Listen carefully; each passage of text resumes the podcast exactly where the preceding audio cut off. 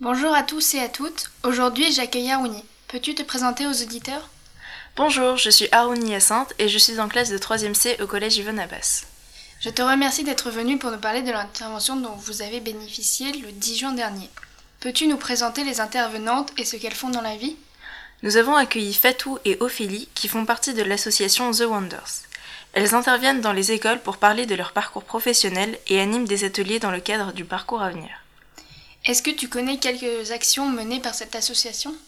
Oui, elles aident généralement des femmes à réaliser leurs projets et leurs rêves. Et en quoi a consisté cette intervention? Elles nous ont aidés à créer notre propre ikigai. Le mot ikigai est, est un mot japonais qui pourrait se traduire en français par le sens de la vie et sa raison d'être.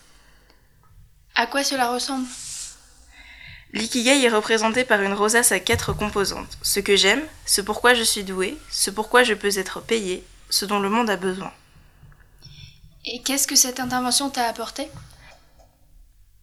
C'était très intéressant. J'ai réussi à lier les différentes parties de mon ikigai et j'en suis arrivée à la conclusion que mon métier pouvait être quelque chose que j'aime faire et qui apporte quelque chose au monde.